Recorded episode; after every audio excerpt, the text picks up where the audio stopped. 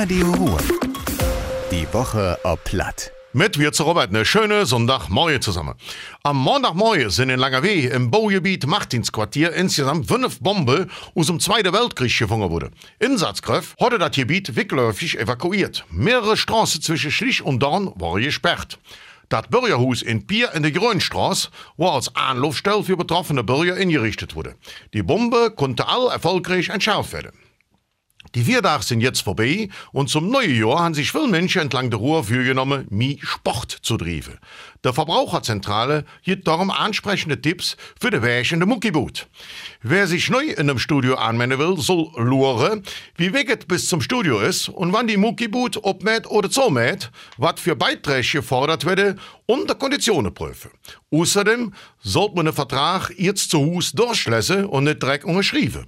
In manche Sportanlagen gibt es zudem Rabatte für Studenten und Rentner. Das Land NRW will seine Dautsperre mit rund 5 Millionen Euro fördern, um sich so für einen längeren Stromausfall zu schützen. Ob einfach wird der Verband mit, dass die Dautsperre auch bestmöglich vorbereitet sind.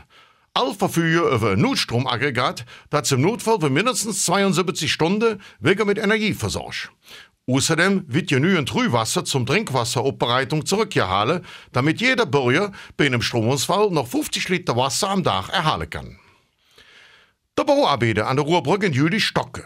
In der letzten Woche hat ein historischer Funk für einen zwischenzyklischen Baustopp gesorgt. Eine alte Kommt bei der Arbeiter zum Fürsching. Mit det vermuten, dass es sich dabei um Überreste von einer Brücke aus der preußischen oder französischen Zeit handelt.